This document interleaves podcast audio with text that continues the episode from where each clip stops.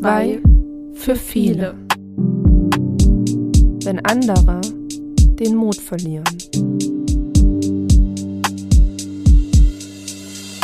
Hallo und herzlich willkommen zur Folge Nummer 6 unseres Podcasts und erst einmal ein gesundes neues Jahr 2023. Frisch und munter. Und hallo Jessie. Frohes neues Jahr, Saskia. Wie bist du ins Jahr gestartet? Erholt. Tiefenentspannt, Ja. mit voller Energie. Viel Kraft fürs neue Jahr. Wo hast denn du deinen guten Rutsch verbracht? In Amerika. Uh. und wo genau? In San Francisco. Das war, wo du damals dein Auslandsjahr gemacht hast, oder? Genau. Cool. Und warst du da dann wieder bei deiner Gastfamilie oder einfach nur Urlaub machen und nochmal die Stadt sehen? Einfach nur Urlaub machen und nochmal zurückdenken an das schöne Au-pair-Jahr. Schön, cool. Naja, ich äh, war in Deutschland, im kalten Deutschland. Und ja, sind aber auch gut reingerutscht. Kleine Party zu Hause, im Kreis der Familie. Und ja, freue mich jetzt auf ein neues Jahr mit unserem Podcast und dass es weitergeht, weil es war ja ursprünglich erstmal nur bis 31.12. geplant, weil es ja von Fördermitteln finanziert wurde. Aber da wir so guten Zuspruch aus verschiedenen Richtungen auch bekommen haben, also nicht nur Schulsozialarbeiter, auch Freunde, Bekannte, Medienkompetenzzentrum etc., haben wir, ähm, ja, was heißt uns überlegt? Also es war dann eigentlich klar, es geht weiter und ja, starten jetzt. Und wir machen weiter. Und zu Beginn, also für die erste Folge im neuen Jahr, wollen wir nochmal das alte Jahr Revue passieren lassen. Und Saskia, du hattest am Ende von 2022 ein super cooles Projekt in der Schule.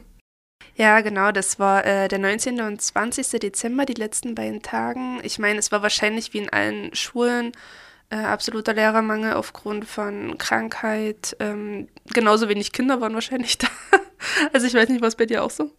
Die Lehrer waren zum Glück alle fit, aber Kinder haben halt viele gefehlt.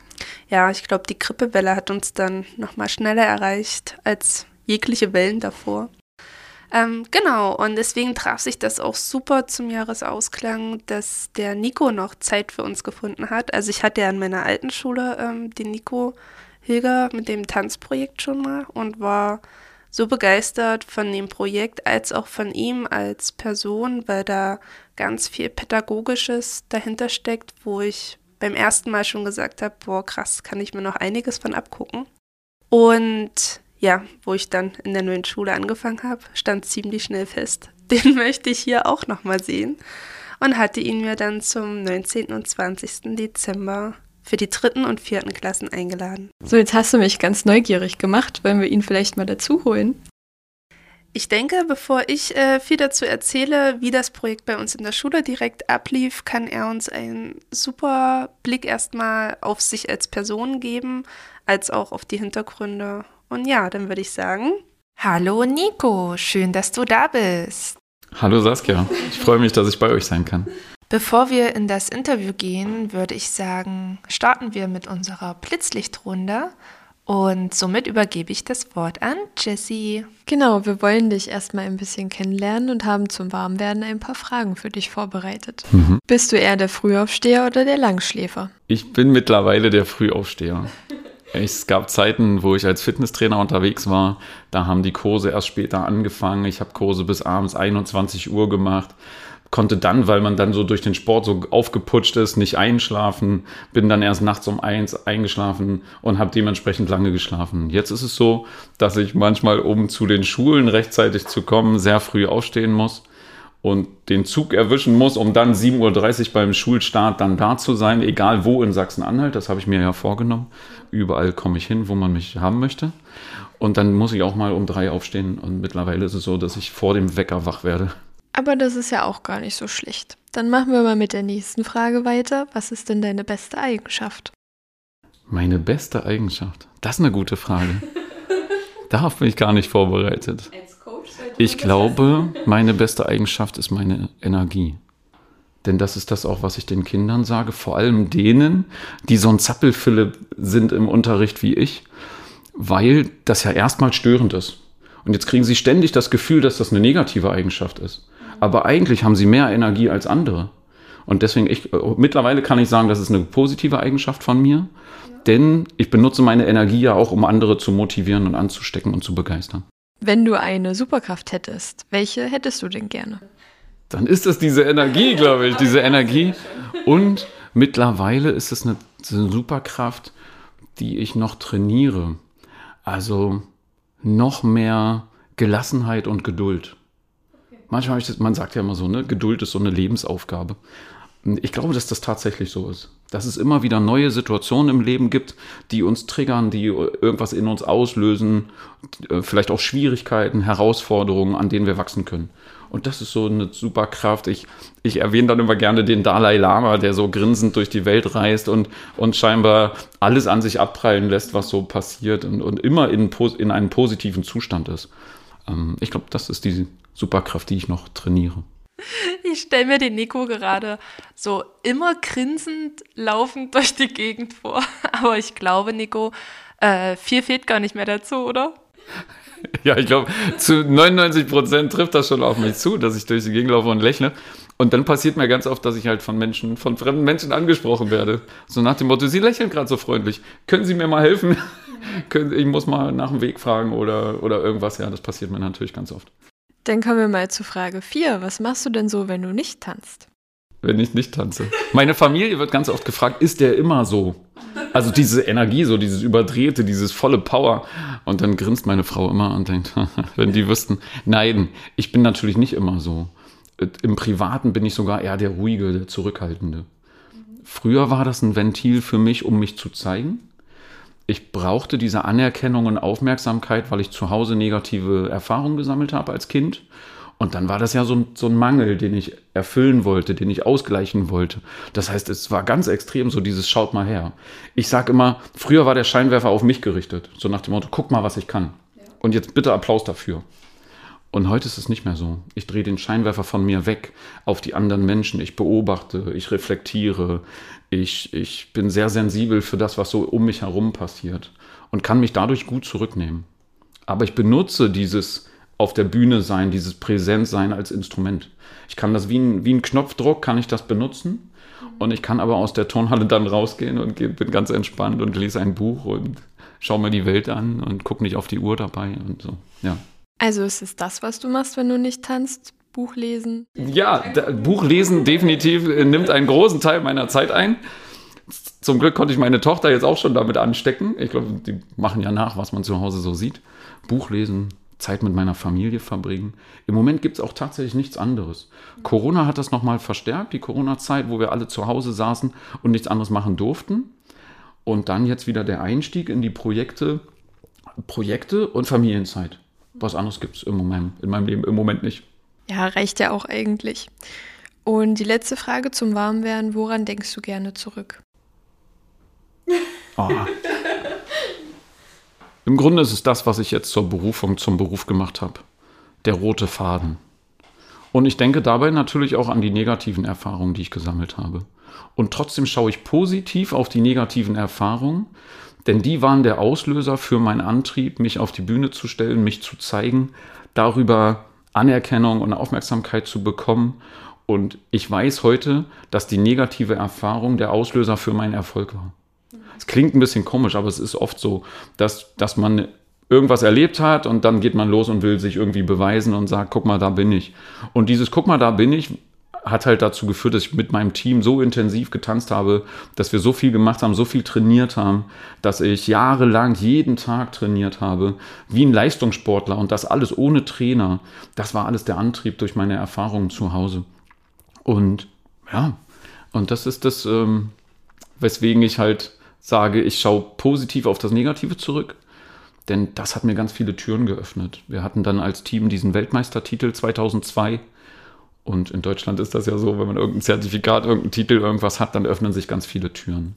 Wir haben 160 Shows im Jahr gemacht. Ich bin durch, durch Deutschland gereist. Ich habe als Tänzer irgendwie alles Mögliche erlebt, was man so erleben kann. Videodrehs, Fernsehauftritte.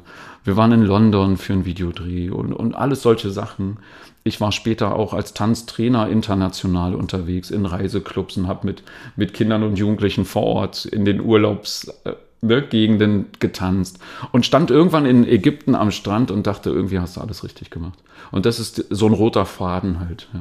Das beginnt mit was Negativem, aber es hört nicht auf. Es wird jetzt immer positiver, weil ich eben den Scheinwerfer umgedreht habe und mich auf das Geben konzentriere. Was ist es, was, was ich erlebt habe und was ich weitergeben kann. Wichtig ist es, einen Punkt zu finden, wo man, glaube ich, dieses Negative in was Positives umwandelt. Und den trifft, glaube ich, nicht jeder. Aber es kann jeder. Ja. Es kann jeder. Ne, das ist ja das Schöne, was ich heute weitergebe und sage, Mensch, guck mal, schau mal auf die Dinge anders. Und gebe deswegen den Kindern auch so gerne Bilder mit. Weil wir ja mit Bildern lernen. Jetzt diese Woche war das erst so intensiv, dass ich mal gesagt habe, guck mal, also kleine Kinder, die gucken sich doch immer so Bilderbücher an. Ne? Und dann kommt Mama und Papa, zeigt auf ein Bild und sagt Ball. so lernen wir ja grundsätzlich erstmal. Und etwas, was wir uns nicht vorstellen können, also was mit unserer Vorstellungskraft nicht, was wir nicht übereinkriegen, das können wir auch uns nicht merken. Das können wir nicht abspeichern. Also alles funktioniert über Bilder und deswegen gebe ich auch Bilder mit für, für das Soziale, für das Miteinander, für das Selbstbewusstsein. Ja, und jetzt hast du ja auch schon ein bisschen dein Projekt angesprochen, was du in den Schulen umsetzt. Und genau deswegen bist du ja auch hier. Kannst du das ein bisschen beschreiben? Ich kann das beschreiben. Ich, ich habe, wie sollen wir es erklären? Ich habe tanzpädagogisch meine Lebensgeschichte umgesetzt, indem ich ein Konzept entwickelt habe, das sich Tanztoleranz nennt ich habe eine Agentur gegründet, die heißt Dance Kultur, weil ich sage, ich möchte nicht in einer Tanzschule sitzen und warten, dass die Leute, die sowieso zum Tanzen kommen würden, dann kommen und sich anmelden und in den Tanzkurs kommen. Das ist super, dass es das gibt. Das gibt es ja auch zum Glück in den meisten Städten, in den größeren Städten überall. Aber ich möchte dahin gehen, wo Kinder sind, die sonst vielleicht nie, nie Kontakt mit Tanzen bekommen würden. Und ich möchte auch gar nicht nur Tanzschritte vermitteln, sondern ich möchte den, denen was anderes mitgeben Selbstbewusstsein, Selbstvertrauen, das möchte ich ihm mitgeben. Und so habe ich dann meine eigene Geschichte im Grunde in ein Konzept gefasst und habe gesagt, okay, was passiert denn, wenn Leute tanzen? Da entsteht Angst, da entsteht Unsicherheit. Da kommt jetzt so ein Tanztrainer und sagt, mach mal diesen Schritt. Und da geht es ja schon los, dass es Kinder gibt, die dann sagen, ah, ich traue mich nicht, das jetzt zu machen, es könnte ja schief gehen und dann könnten ja die anderen lachen. Und da geht es dann schon los mit meinem Projekt im Grunde dass ich da ansetze und sage, okay, Scheinwerfer nicht auf den Tanztrainer, guck mal hier, ich bringe dir jetzt Tanzschritte bei, sondern auf die Menschen da vorn und denen gebe ich diesen Scheinwerfer sogar in die Hand und sage, schau mal, was das mit dir macht, wenn ich dir jetzt eine Aufgabe gebe. Und ähm, ich verknüpfe in meinem Konzept zwei Dinge. Das eine ist das Thema, wer bin ich? Thema Selbstbewusstsein. Wovor habe ich Angst? Kann ich meine Gefühle benennen? Dieses Wer bin ich? Und das andere ist das Thema Miteinander und Toleranz. Und für mich hängt das ganz, ganz eng zusammen. Jemand, der mit sich im Reinen ist, geht auch ganz anders mit anderen Menschen um. Wer aber unsicher ist, der benutzt Strategien. Und da, da, da, erzähle ich immer von drei Strategien. Das eine ist die kleine Maus, das kennt jeder. Und als Beispiel sage ich immer, wenn der Lehrer dich was fragt und du weißt genau, du kannst es nicht. Ja, dann verstecken wir uns so hinter der Hand so halb und sagen, ja, hoffentlich sieht mich der Lehrer jetzt nicht. Ne? Das ist so die kleine Maus. Dann gibt es den, der immer größer tut, als er eigentlich ist. So ein bisschen dieser Angebertyp. Heute habe ich zugegeben, ich war auch so ein Angeber. Vor den Schülern. Das fanden die natürlich cool, dass ich das gesagt habe. Und äh, dieser Angebertyp, der sagt so nach dem Motto, ja, ich kann eh alles besser.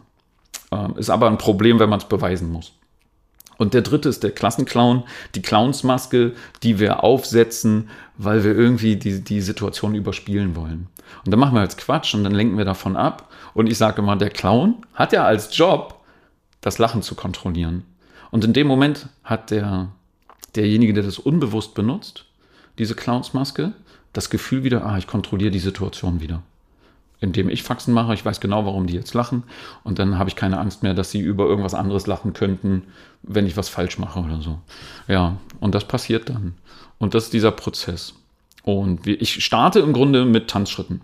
Sie machen Hip-Hop-Grundschritte, Breakdance-Elemente und ich hole sie ab. Und dann merken sie, das ist gar nicht so schwer. Ich mache ganz leichte Sachen. Man braucht ja immer erstmal ein Erfolgserlebnis. Und dann sage ich, super, und jetzt zeige ich euch was Neues aus dem Breakdance. Dann sagen sie, hm, okay, los geht's. Und dann mache ich mit Absicht einen schwierigen Schritt. Ein, einen ganz schwierigen Trick, der, ich schmeiße mich da in so eine Drehung, die nennt sich international Swipe. Im Deutschen sagen wir manchmal Schraube dazu. Und die Kids sitzen dann erstmal da und dann sage ich so, und jetzt ihr. Und dann gucken sie und denken, nein, Hilfe. Und man sieht ihnen das an und manchmal sind sie auch so ehrlich und sprechen das ganz laut aus und sagen, was oder nein. Und dann sage ich, ja genau, darüber möchte ich nämlich eigentlich mit euch sprechen, dieses, äh, wovor haben wir Angst. Und die Medien sind voll, die Medien verwöhnen uns ja im Grunde. Ja, wir, weiß ich nicht, wie viele Millionen Videos pro Tag hochgeladen werden bei YouTube. Jeder, der irgendwas drauf hat, der präsentiert sich im Internet. Und wir können uns das alles jederzeit angucken. Wir haben diese, diesen Zugang ja auch noch in der Hosentasche ja, mit dem Smartphone. Und, und dann ist natürlich immer schwieriger, bei dieser Vielfalt sich selbst dabei zu entdecken und zu finden, wo stehe ich da eigentlich. Im Vergleich zu diesen ganzen Profis, die ich mir jeden Tag da im Internet angucken kann, muss ich ja Angst kriegen. Muss ich ja denken, ich bin ja so klein und ich kann ja gar nichts. Und genau da gehe ich dann ran und sage, nee, ihr habt das gleiche Potenzial, das steckt alles in euch, wir müssen jetzt nur gucken, wie kann man das lernen. Und dann gebe ich immer meine Zauberformel mit und sage, wenn ihr was Schwieriges lernen wollt, dann müsst ihr nach Stufe 1 fragen. Denn Stufe 1 zeigen die meisten natürlich nicht. Ja, so ein Tänzer, der zehn Jahre trainiert und bei Supertalent auf die Bühne geht, der zeigt eben nicht seinen ersten Schritt, sondern der zeigt das, seinen besten Trick. Ja. Und so verknüpfe ich das Thema, trau dir was zu, probier mal was aus, das Thema Selbstbewusstsein, persönliches Wachstum sozusagen und dann greife ich das Thema nochmal auf und sage, guck mal, jetzt in dem Fall, wo wir Tricks geübt haben, mehrere Breakdance-Tricks, wir machen dann von mehreren Sachen eine Stufe 1, damit sie sehen, okay, tatsächlich Stufe 1 ist immer so leicht, dass ich erstmal anfangen kann. Dann sage ich, okay, und jetzt gucken wir mal, wie das beim Teamwork funktioniert. Und da ist Tanzen natürlich eine super Erfahrung, weil bei, gerade beim Hip-Hop-Tanzen, wenn wir eine Choreografie einstudieren, dann tanzen wir alle die gleichen Schritte, alle gleichmäßig, trotzdem ist jeder auf sich konzentriert und trotzdem brauchen wir den, den Blick für die Gruppe. Und das funktioniert dann so automatisch, dass wir dadurch ein positives Gemeinschaftserlebnis haben. Und ich glaube, wir brauchen mehr positive Gemeinschaftserlebnisse, um dann Menschen zu werden, die sich sozial engagieren und die sich einbringen und sich auch zugehörig fühlen in der Gemeinschaft und eben nicht die Ellenbogen ausfahren und durch die Welt laufen und sagen, lass mich in Ruhe, wer bist du? Ja, und das spüre ich eben, dass das beim Tanzen, wir hatten ja jetzt hier in der Schule zwei Tage und pro Tag ja eigentlich auch nur eine Stunde mit der pro Klasse, dass man merkt, nach zwei Stunden Training passiert schon so viel mit den Kindern. Und da bin ich selber immer wieder überrascht, weil ich stehe ja immer wieder vor neuen Klassen, die ich noch nie gesehen habe. Und ich kenne die Kinder ja nicht, ich kenne diese Menschen noch nicht. Und bin auch immer gespannt, mal gucken, wie das funktioniert, was ich da mache. Aber am Ende ist es dieser rote Faden. Finde erstmal dein heraus, wer du bist und was du kannst. Und dann gehst du los und gibst, bringst dich in der Gemeinschaft ein. Das ist es im Grunde, was ich mache. Du hast gesagt, dass die Kinder, also die lernen dann die Schritte, aber wie geht es denn danach weiter? Also lernen die auch irgendeine Choreografie am Ende oder macht ihr da irgendein Projekt draus? Ja, ich starte immer mit einer leichten Erwärmung, da mache ich sogar ein bisschen Quatsch dabei. Es gibt nur eine Regel in meinem Projekt, da sage ich immer, ich mache vor und ihr macht nach. Und dann sind die meisten mutig und nicken, hm, okay, kriegen wir schon irgendwie hin. Und dann mache ich auch ganz leichte Sachen. Und bei der Erwärmung sind das erstmal nur so Körperisolation, ein bisschen locker machen, ein bisschen faxen. Ich mache dann so ein bisschen Electric Boogie, Robo-Dance, wo sie dann erstmal gucken, hä, wie soll ich das nachmachen? Aber sie versuchen es dann wenigstens. Und dann mache ich einzelne Breakdance-Tricks und dann fange ich mit Hip-Hop-Schritten an, die ich dann zu einer Choreografie bastel. Und dann Tanztoleranz ist dann eigentlich noch so ein kleines Tanztheaterstück. Das heißt, ich benutze dann eine kleine Choreografie von zwei Achtern. Also ja, Tänzer und Tanztrainer wissen, was ich jetzt meine, aber alle anderen eben nicht. Das sind nur ein paar Takte. Das sind so vier, fünf Schritte eigentlich nur, die sich wiederholen. Und die benutze ich dann und mache daraus eine kleine Geschichte. Und in dieser Geschichte geht es um ein Opfer und einen Täter eine Schulhofsituation vielleicht. Gleichzeitig hat es aber auch was mit der Gründung der Hip-Hop-Kultur zu tun, weil das eben im Ghetto, da wo die Kids waren, die nichts hatten, angefangen hat mit dem Tanzen, mit der neuen Musik, mit der Schallplatte, mit dem Scratchen. Ich will jetzt keinen Hip-Hop-Kulturvortrag machen, aber so hat alles angefangen auf der Straße, das Miteinander, dass irgendjemand irgendwie eben nicht mit den Gangstern zu tun haben wollte, sondern lieber was Kreatives machen wollte. Und so sind, ist halt diese Kultur entstanden. Und das verstehen die Kinder dann auch. Und dann gebe ich ihnen hoffentlich das Gefühl mit, sie können eben auch die Kreativen sein, die etwas umsetzen und etwas verändern. Vor allem erstmal selber losgehen und etwas ausprobieren und dann den Mut haben, das zu zeigen. Also tanzen sie dann diese Choreografie. Das Finale in der Geschichte ist dann halt, dass sie sich vertragen und dass sie groß, die alle diese Choreografie tanzen. Ja, und dann gibt es noch ein, ein drittes Element, das benutze ich sehr gern, das nennt sich Circle beim Street Dance.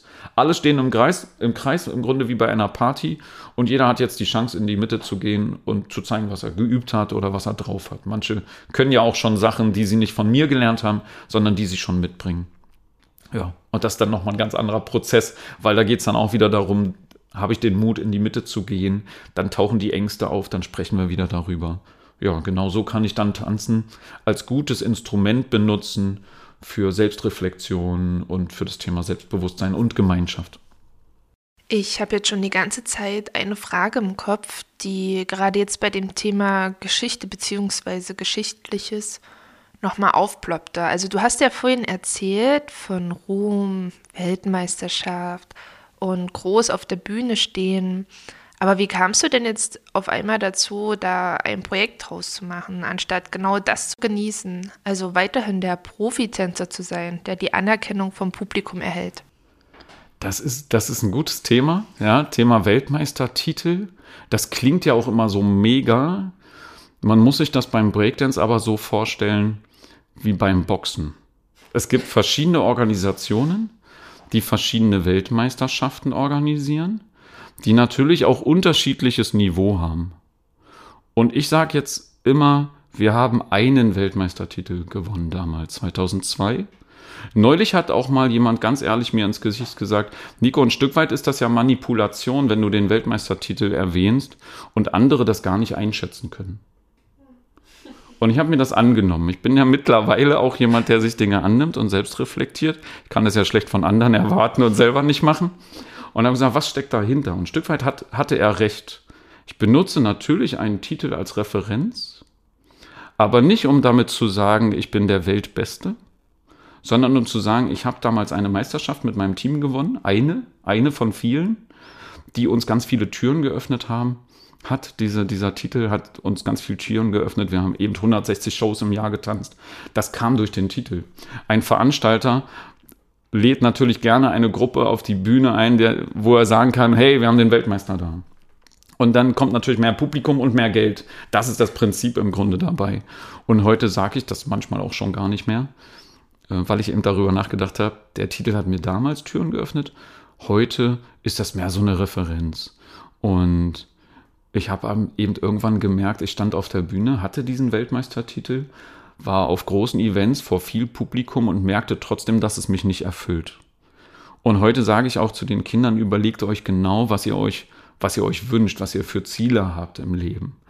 Denn wir haben ja so ein gesellschaftliches Bild im Kopf manchmal vom, von Erfolg. Berühmt sein. Reichweite im Internet ist ja die neue Währung, höre ich immer. Ähm, sie wollen dann YouTuber oder TikToker werden. Ne? Heute will ja keiner mehr Handwerker werden, sondern man will ja im Internet schnelles Geld verdienen. Und die negativen Seiten von Ruhm und Aufmerksamkeit, das, das sieht man selten. Da reden zu wenig drüber, immer, im, zum Glück immer mehr.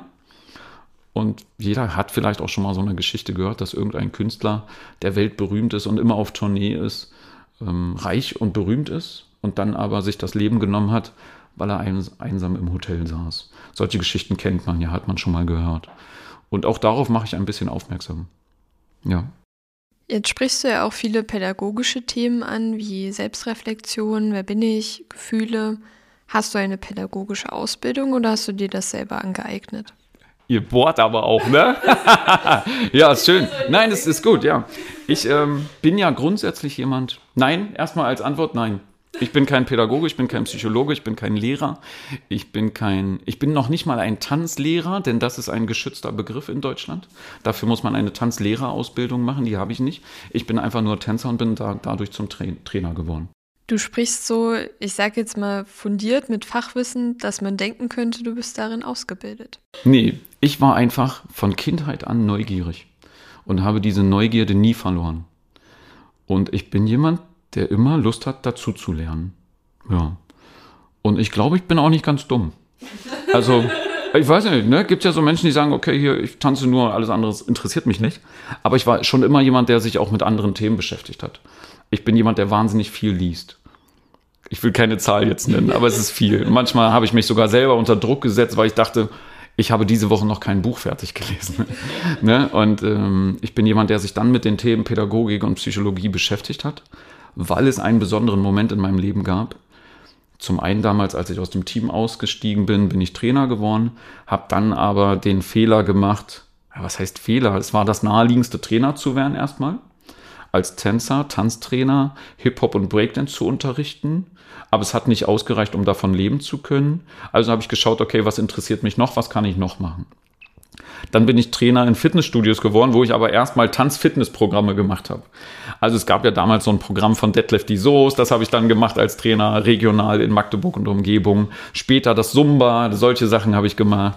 Und, und dann war es aber so, dass ich immer Sachen dazugeholt habe, als Trainer immer mehr gemacht habe und irgendwann stand ich wieder auf der Bühne weil man irgendwann gemerkt hat, zum Beispiel beim Zumba, hey, da ist so ein ehemaliger Breakdance-Weltmeister, der dann auch noch Zumba macht, cool. Weil wenn ich beim Zumba Pausen habe ich dann nicht für eine einfache Pose genutzt, sondern ich habe in den Pausen in der Musik dann einen Breakdance-Move einge eingebaut. Und dann haben natürlich wieder Veranstalter gesagt, hey, den auf der Bühne, das wäre nicht schlecht, weil der kann ja da irgendwie noch was zeigen, noch was anderes, was die anderen Zumba-Trainer vielleicht nicht mitbringen. Und so stand ich dann irgendwann wieder auf Events, auf der Bühne, wieder ich vorne, 600 Leute vor mir und, und solche Sachen. Und irgendwann merkte ich, okay, ich mache ja schon wieder so viel. Und dann passierte was, und zwar, ich wurde Papa. Also meine Tochter war noch unterwegs und ich spürte schon, ich muss was ändern. Und dann traf ich mal einen alten Klassenkameraden. Weil mein Laptop kaputt war, rief ich den an, der hat eine IT-Firma und habe gesagt, Frank, du musst mal meinen Laptop reparieren. Frank lebt leider nicht mehr. Und bin zu ihm gefahren und habe gesagt, Frank, du musst den mal heile machen. Und er sagt, Mensch, Nico, lange nicht gesehen, was machst denn du so? Das war der Auslöser. Und dann habe ich ganz stolz zehn Sachen aufgezählt. Vom Reha-Sport mit alten Leuten bis hin zum Breakdance mit Kindern, mit Zumba-Events. Ich habe dann irgendwann Events selber organisiert, habe Trainer Weiterbildungen gegeben als Referent, dann irgendwann auch. Zehn Sachen habe ich aufgezählt und war ganz stolz und dachte, jetzt lobt er mich. Und er schüttelte den Kopf und sagte, Nico, du machst zu viel. Und ich so, ah, nö, wieso? Und dann sagte, naja, wie willst du in einer Sache gut sein, wenn du so viel machst? Da war ich in meinem Stolz schon ein bisschen angegriffen und habe gesagt, ich bin gut in den Sachen, die ich mache. Und dann hat er gefragt, okay, nur eine Frage, was von den zehn Sachen machst du am liebsten? Und da habe ich kurz überlegt, aber ich konnte es sofort sagen, die Arbeit mit Kindern und Jugendlichen. Dann hat er gefragt, noch eine Frage, warum? Habe ich wieder kurz überlegt und habe gesagt, wenn ich mit den Kindern trainiere und ich zeige ihnen einen Trick aus dem Breakdance zum Beispiel und er gelingt und bei dem Kind leuchten die Augen und ich sehe, wie stolz das Kind ist, dann habe ich das Gefühl, ich kann dabei zuschauen, wie das Selbstbewusstsein wächst. Ich kann dabei zuschauen, wie das Kind in seiner Persönlichkeit wächst. Das liebe ich, habe ich damals gesagt. Und dann hat er zu mir gesagt, dann ist dein Thema aber gar nicht Tanz. Dann ist dein Thema Entwicklung. Und so kam das dann, dass ich irgendwann die neuen Sachen weggeschmissen habe und gesagt habe, ich mache jetzt nur noch diese eine Sache. So ist Dance-Kultur entstanden und so ist das Konzept für Tanztoleranz entstanden. Und deswegen bin ich jetzt nur noch in Schulen unterwegs und konzentriere mich darauf, Entwicklung zu fördern durch Tanz. Oh, wie schön. Ähm, na, und bist du dann an allen Schulformen unterwegs oder vordergründig äh, Grundschulen? Ich bin grundsätzlich in allen Schulformen unterwegs, aber in bestimmten Schulbereichen wird es häufiger umgesetzt, sagen wir mal so. Grundschulen zum Beispiel haben die Möglichkeit, da ein bisschen flexibler im Unterricht zu sein und Projekte mit einzuplanen. Dadurch bin ich verstärkt in den Grundschulen. Ähm, Gymnasien bin ich selten, weil die so viel Lerndruck und so viel Stress mit dem Lehrplan haben, dass die weniger solche Projekte umsetzen. Und wenn, dann ist es wieder Themen- und, und Lehrplan bezogen. Also wenn das anders ist, dann freue ich mich, wenn ich da so ein Feedback bekomme. Ja, das ist so jedenfalls mein Eindruck. Und dann ist es auch so, dass ab einem bestimmten Alter die Jugendlichen schwieriger abzuholen sind mit dem, was ich mache. Ich habe jetzt aber neulich erst wieder sechste und siebte Klasse in Sekundarschulen gehabt und ähm, habe da auch ein bisschen was bewegen können. Bewegen ist ja mal ein schönes doppelt, doppeltes Wortspiel. Ich sage immer, ja, äh, bewegende Momente habe ich ne, in meinen Projekten.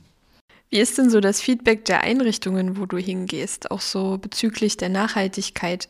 Wie binden die das in ihren Alltag mit ein? Hast du da irgendwie mal was an Rückmeldungen bekommen? Oder gehst du vielleicht mehrmals an eine Schule? Hm. Ich glaube, da, da kann ich auf jeden Fall noch dran arbeiten. Also auch ich.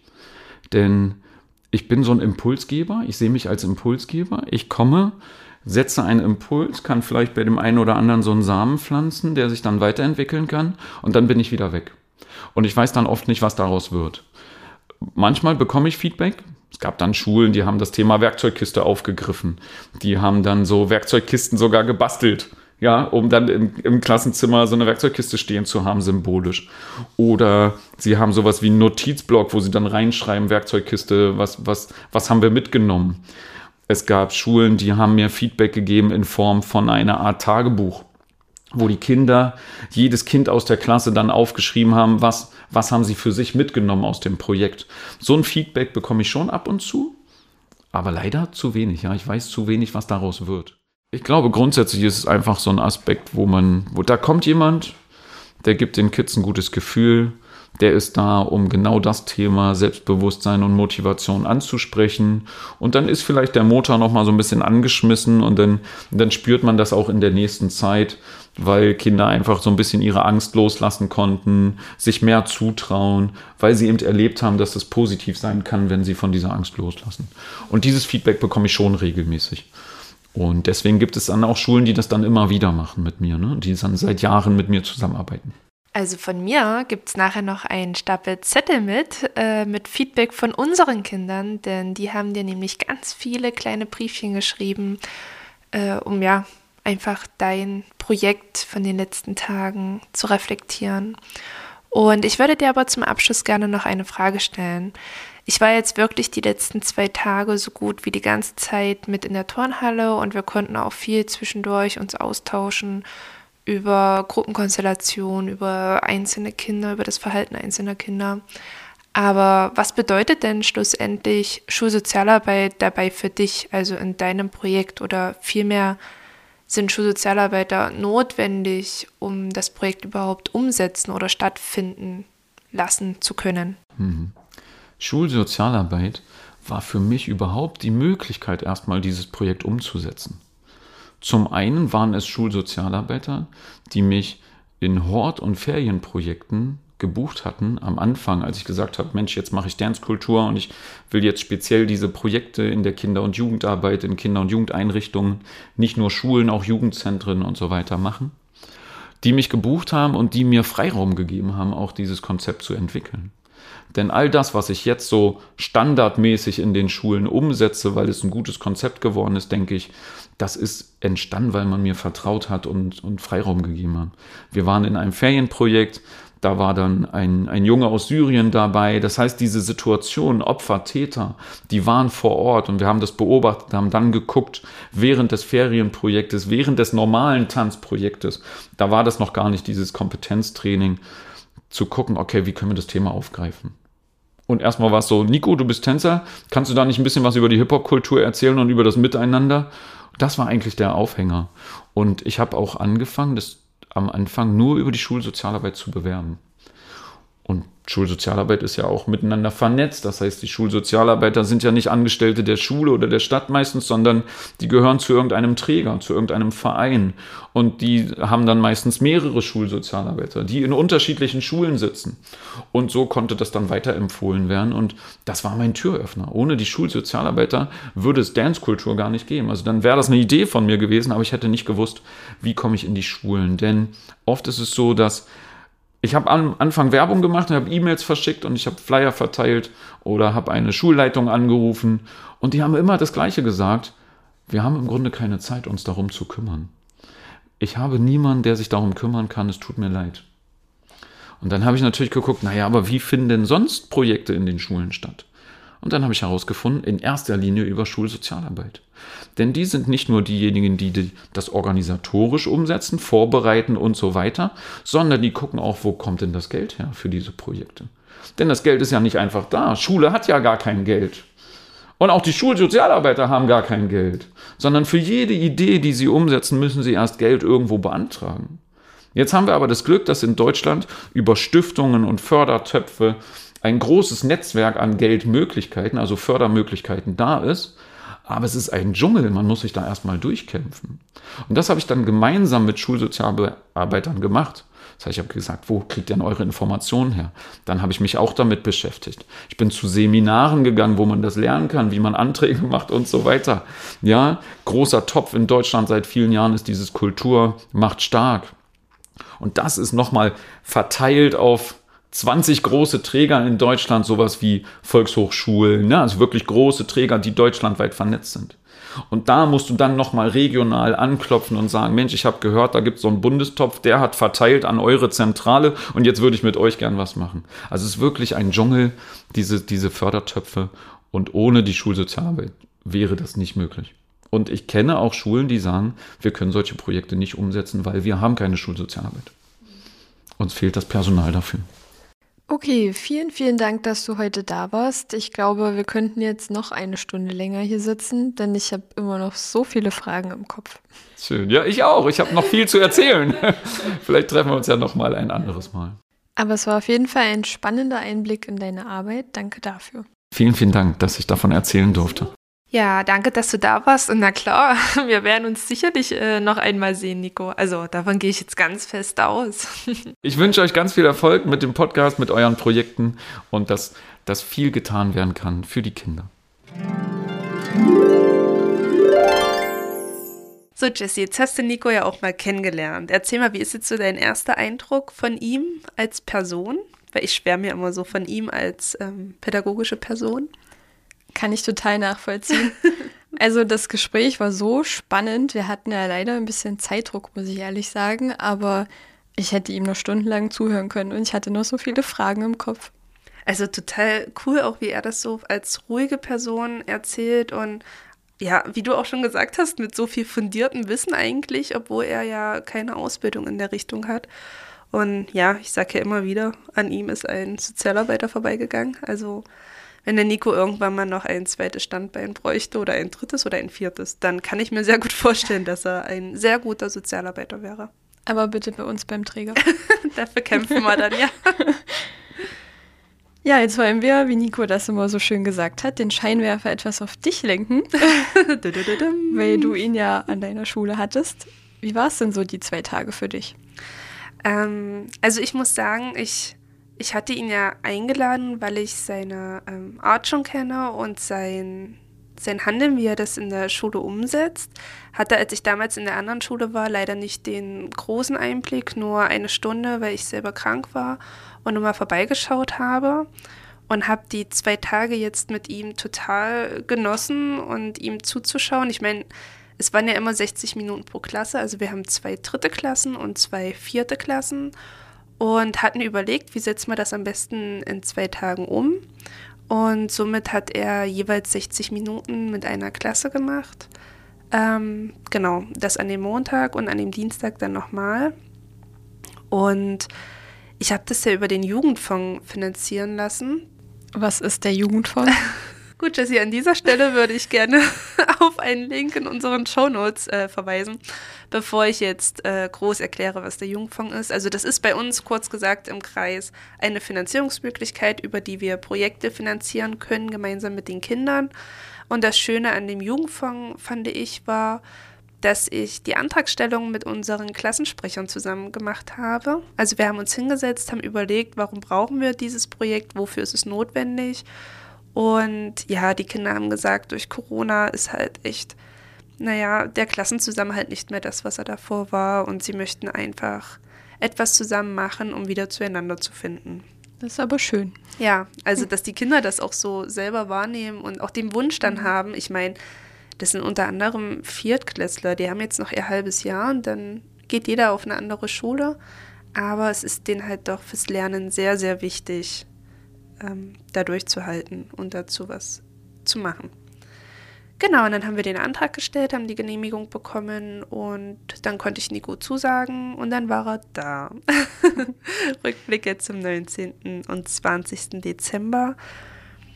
Ähm, es war für mich als Schulsozialarbeiterin unglaublich spannend. Also ich konnte wirklich die ganze Zeit nur zugucken und habe so viel für mich selber auch mitgenommen. Also wie gesagt, von ihm als Person, beziehungsweise bezüglich dem Umgang mit den Kindern, als auch die Kinder selbst aus ganz anderen Perspektiven nochmal zu sehen. Es hat mit den Kindern auch sehr viel gemacht.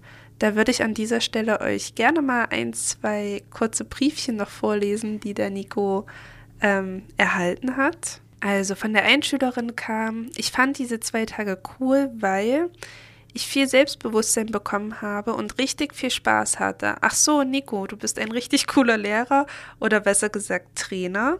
Und allgemein kannst du richtig gut erklären und bist eine lustige Person. Von einer anderen Schülerin kam, ich fand es schön, Sie sind ein sehr guter Tanzlehrer und Sie sind sehr talentiert. Sie haben mir mehr beigebracht, als nur zu tanzen. Ich fand es schön, dass du da warst. Du hast mir gezeigt, dass ich keine Angst haben muss, ausgelacht zu werden. Ich hoffe, dass du bald wiederkommst und ich wünsche dir ein schönes Weihnachtsfest. Und eine noch. Nico ist der beste Lehrer der Welt. Ich habe jetzt verstanden, was ich selbst bin. Er hat mir viele neue Tricks gezeigt. Ich hatte sehr viel Spaß bei dem Projekt teilzunehmen und ich habe nun verstanden, dass ich meine Maske absetzen sollte. Ich würde mir wünschen, dass Nico zwei Wochen bei uns bleiben kann. Er ist wirklich sehr nett. Und zuletzt fand ich auch sehr schön. Lieber Nico, danke, dass du das ermöglicht hast. Das, was ich dachte, was gar nicht möglich wäre. Du hast möglich gemacht, an mich selber zu glauben. Toll war, dass wir die Choreo gelernt haben. Ich übe und übe nun. Das sind aber tolle Rückmeldungen und ich finde das super erstaunlich, wie reflektiert die Kinder schon sind. Ja, also ich fand das auch schön, weil das war von den Kids selber eine Idee. Die Kinder kamen dann zu mir an und haben gesagt, ähm, können wir nicht noch irgendwas für den Nico machen, um uns zu bedanken? Vielleicht einen Brief schreiben oder so. Und ja, dann haben sie sich hingesetzt in der letzten Stunde und haben das gemacht. Und dann konnte ich ihm das noch mit auf den Weg geben. Schön. Waren denn auch Lehrer bei dem Projekt dabei? Und wenn ja, was gab es da so für Rückmeldungen? Ja, also Lehrer waren auch dabei. Ähm, und das war auch total spannend. Also es war zweigeteilt. Zum einen waren manchmal Meinungen von wegen seine Ansichten äh, bezüglich auf Freiheit und lebe deine Träume sind nicht so das, was sie im System Schule auch sehen können, zwecks Kontrolle und Regeln. Aber ich glaube, alle, die jetzt zuhören, wissen, dass es ja immer noch Lehrer der alten Schule gibt, wie man so schön sagt. Ähm, als auch, ja, die, die sowas total spannend und toll finden, deswegen zweigeteilt. Aber von den meisten Lehrern kam als Feedback, ähm, dass es total schön war, dass sie auch ihre Schüler und Schülerinnen aus einer anderen Sicht mal sehen konnten. Die, also ich meine, die haben die Schüler halt schon seit vier Jahren, ja, und mhm. trotzdem kommt da nochmal so ein anderer Blickwinkel. Äh, von der einen Schülerin fand ich, äh, von der einen Lehrerin fand ich total toll. Die kam am Ende an hat gesagt, also Saskia, ich bin schon 30 Jahre im Dienst, aber selbst ich konnte so viel mitnehmen heute, auch im Umgang mit den Kindern. Und also wirklich toll, total begeistert. Und auch die Schulleiterin hat gleich gesagt, wir gucken, dass wir das Projekt nochmal stattfinden lassen können und dann auch für die anderen Klassen. Und ja, die Lehrer wollen ihn wiedersehen und die Schüler auch. Und die Schulsozialarbeiterin auch. und ich auch, ja. Ich würde sagen, da hat Nico alles richtig gemacht. Das denke ich auch, ja. Also er macht das wirklich super und ich kann ihm nur jedem ans Herz legen. Ich hatte mich auch zwischendurch ganz viel mit ihm unterhalten, weil Nico auch absolut ausgebucht ist. Also es ist immer schwer, ähm, Termine zu bekommen, was sehr schade ist. Also schön für ihn, da freue ich mich wirklich, gerade jetzt nach Corona. Aber für uns halt natürlich schwierig, ähm, ja, weil der Bedarf einfach da ist. Und dieses Tanzen mit sozialer Arbeit zu verbinden, das ist ja perfekt. Also wir haben am Anfang bei der Antragstellung haben auch die Kinder ganz viel gesagt, oh, ich kann gar nicht tanzen und ich traue mich dann nicht und das sieht total doof aus. Und ich kann dir wirklich sagen, es war kein Kind, was nicht getanzt hat. Also eine Schülerin hatte ich, die war beim ersten Tag leider krank. Die war dann an dem zweiten Tag sehr vorsichtig am Anfang und hat erstmal die ersten zehn Minuten nur zugeguckt, weil die anderen ja schon viel gelernt haben.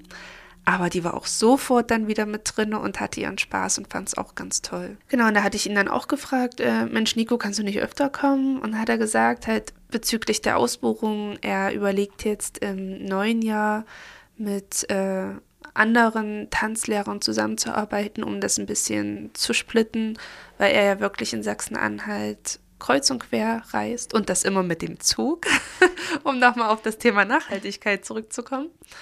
Ähm, ja, und es wäre auch wirklich wichtig. Also ich habe ihm gesagt, mach das, wir brauchen es mehr ja. und die Schulen wollen es immer mehr. Ich meine, bei uns liegt dann der Punkt der Finanzierung. Das mhm. ist unser Aspekt, wo wir immer schauen müssen, wie wir das umsetzen können äh, oder wo wir die Gelder herbekommen. Also falls es da draußen Sponsoren gibt, sehr gerne. Ähm, ja, und er muss dann schauen, dass er Termine freischaufeln kann für unsere Schulen. Ja, apropos Thema Nachhaltigkeit. Ich habe ja vorhin keine zufriedenstellende Antwort von Nico bekommen. Wie planst, hat, er, hat er sich rumgedruckst? Wie planst du denn, das nachhaltig jetzt irgendwie noch mit einzubinden in der Schule? Gute Frage. Gute Frage. Also er hat ja jetzt quasi den Impuls gegeben für dich oder für euch an der Schule. Und wie geht ihr jetzt weiter damit um, damit es nicht verloren geht? Also zum einen ähm, ist es für mich selber sehr nachhaltig im Sinne, dass ich mir einige Schüler aufgeschrieben habe, mit denen ich ins Gespräch gehen werde nach den Ferien, weil da viel aufgeploppt ist, was im Schulalltag untergeht und wo, glaube ich, Redebedarf ist.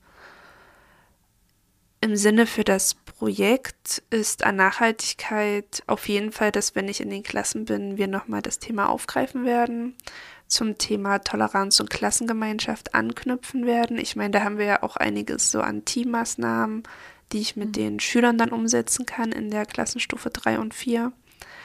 Und ja, wenn sich's ergibt, ich meine, ich habe auch die Tanzschritte gelernt.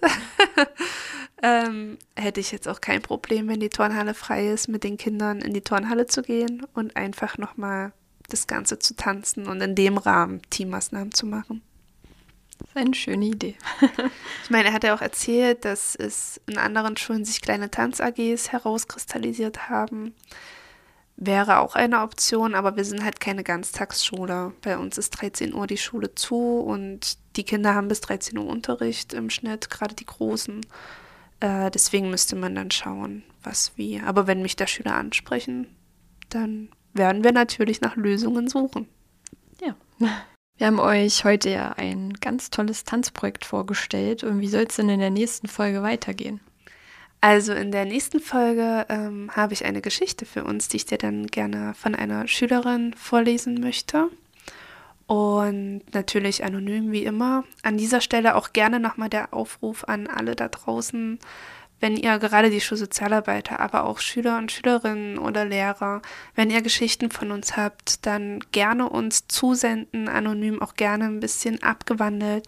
Es geht einfach nur darum, dass wir ja davon leben müssen, dass äh, unser Podcast davon leben kann.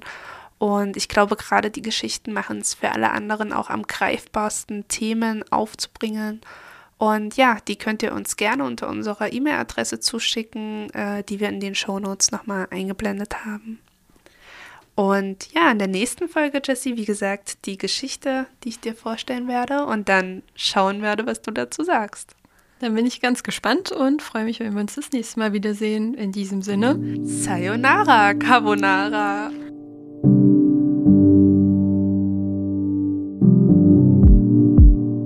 Zwei für viele. Dieser Podcast könnte wichtig sein.